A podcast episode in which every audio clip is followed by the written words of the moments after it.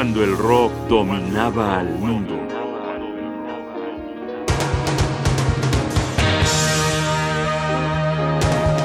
Joe Jackson es el hombre.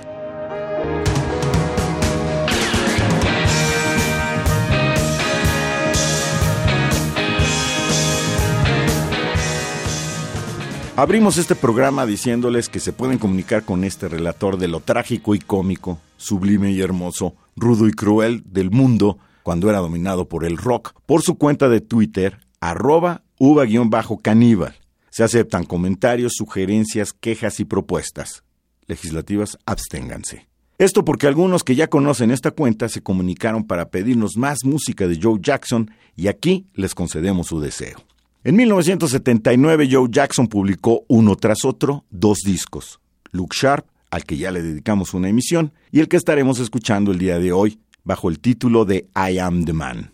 Se trata de una colección de canciones muy bien estructuradas, con impecables interpretaciones, algunas acaso demasiado pop, demasiado pegajosas, pero las que le vamos a presentar fueron las que se quedaron en la mente de todos y fueron incorporadas al repertorio de Jackson a lo largo de los años.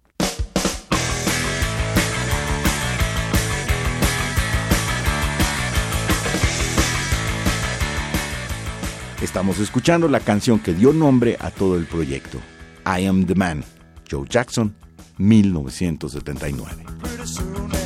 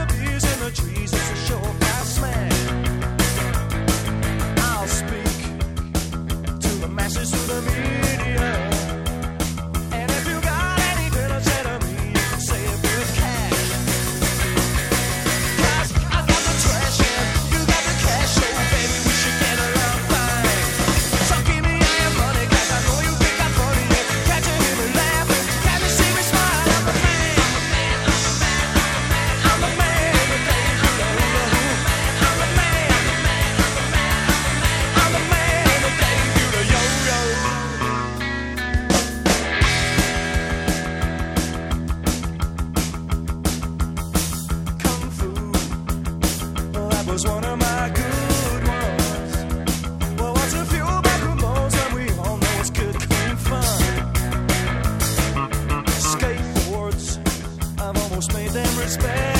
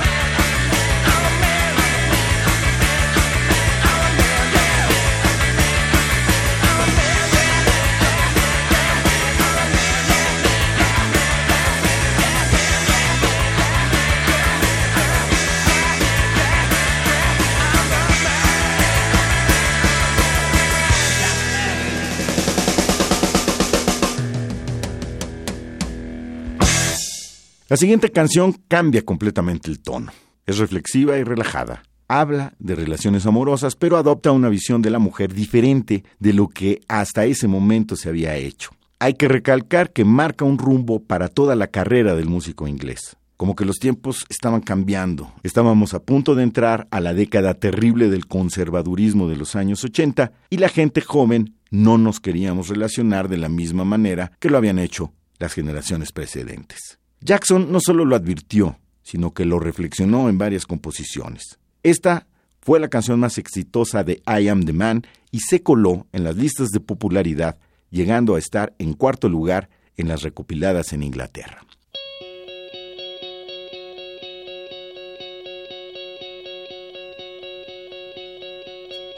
Esto se llama It's Different for Girls.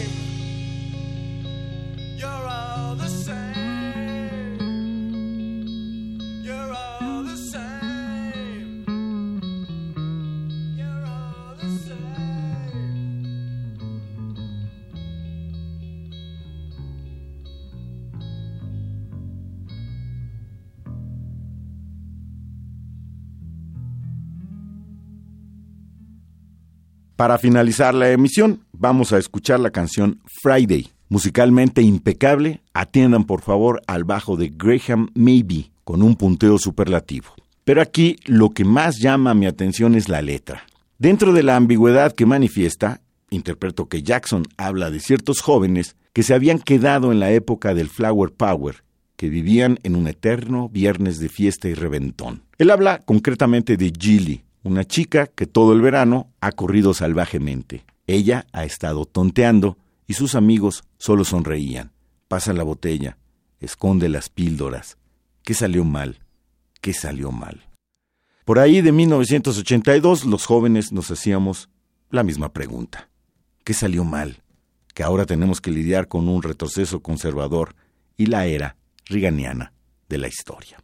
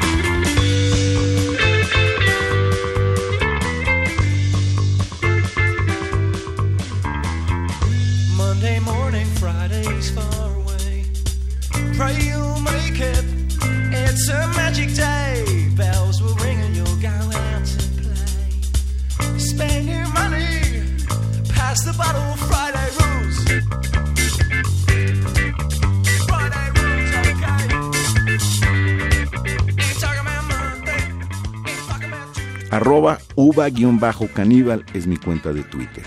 Ahí los espero para continuar el diálogo sobre Joe Jackson y cuando el rock dominaba el mundo.